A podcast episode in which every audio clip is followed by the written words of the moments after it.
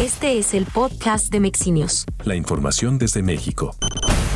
La coalición va por la Ciudad de México dio a conocer que el panista Santiago Taboada Cortina será el precandidato a la jefatura de gobierno de la Ciudad de México, luego de que el órgano de gobierno de dicha coalición determinó que Taboada logró el consenso de los tres integrantes de esa instancia para ser considerado precandidato. Más información en mexinios.com.